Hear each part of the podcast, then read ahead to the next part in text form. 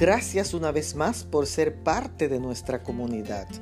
Leemos en el Evangelio de Lucas el capítulo 10 y el verso 41, que dice, respondiendo Jesús le dijo, Marta, Marta, afanada y turbada estás con muchas cosas.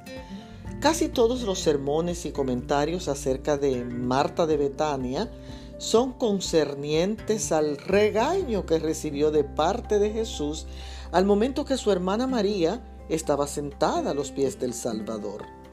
Pero lo que nadie observa es la escena completa. Marta era una mujer trabajadora y ordenada, que para ella era importante el orden y la limpieza.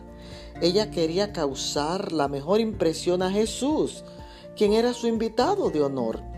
Es cierto que, como dice el relato bíblico, María escogió la mejor parte, que era escuchar al Hijo de Dios.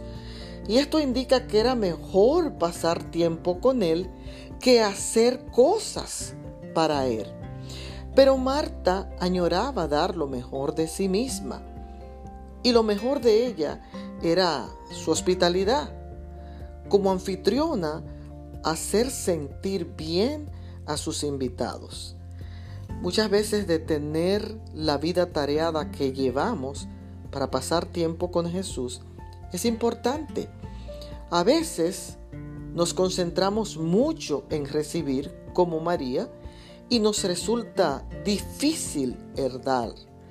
Quizá de vez en cuando debemos ser como Marta y dar lo mejor en lugar de recibir. Dios te bendiga.